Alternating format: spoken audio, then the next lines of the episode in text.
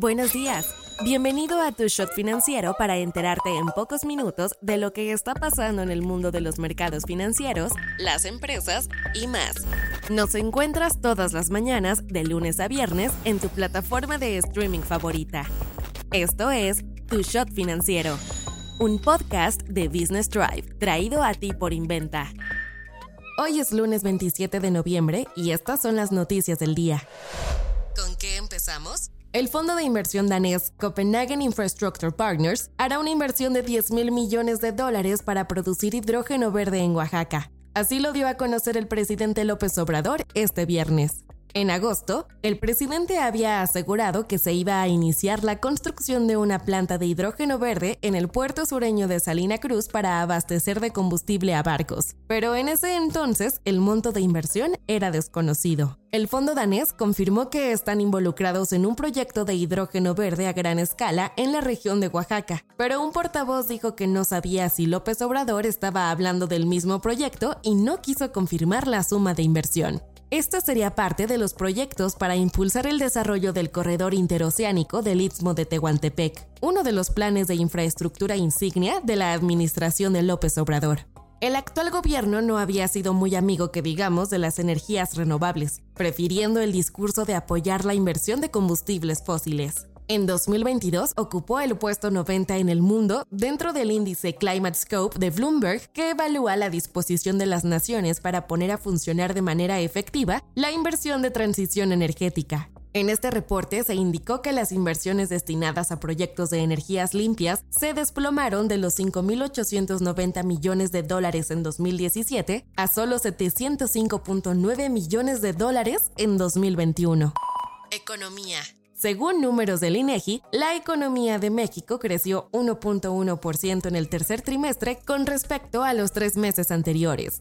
El instituto estará contento con esto, pues es ligeramente por encima de las estimaciones preliminares del 0.9% que había estimado en octubre. Mientras tanto, el dato creció 3.3% anualmente en línea con las expectativas. Si vemos el desglose de sector por sector, las actividades primarias registraron el mayor aumento con 2.6%. El secundario creció 1.3% y el terciario lo hizo 0.9%. Con este ya van ocho periodos consecutivos de crecimiento trimestral, la mejor racha desde 2015. ¿Qué significa esto?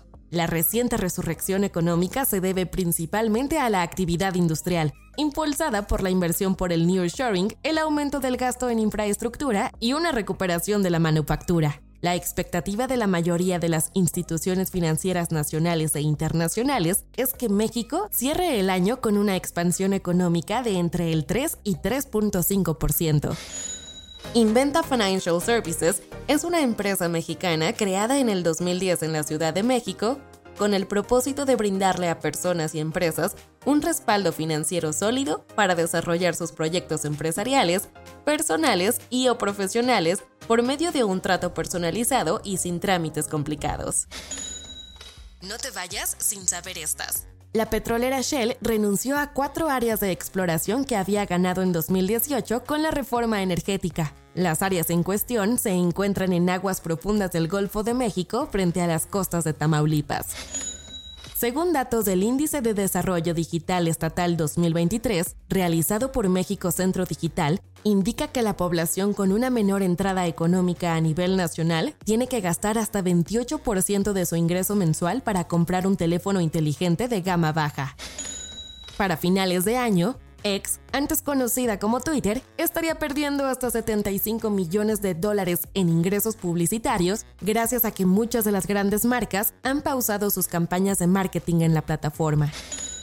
Un panel del TEMEC rechazó una queja de Estados Unidos sobre el acceso al mercado lácteo con Canadá. El país estadounidense había acusado a su vecino del norte de limitar indebidamente el acceso a su mercado de productos lácteos.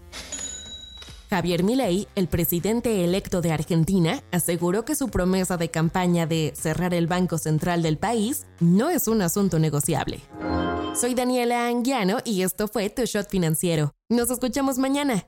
Tu Shot Financiero es una producción de Business Drive. El guion está a cargo de Nino Pérez y la producción es de Daniel Bri López.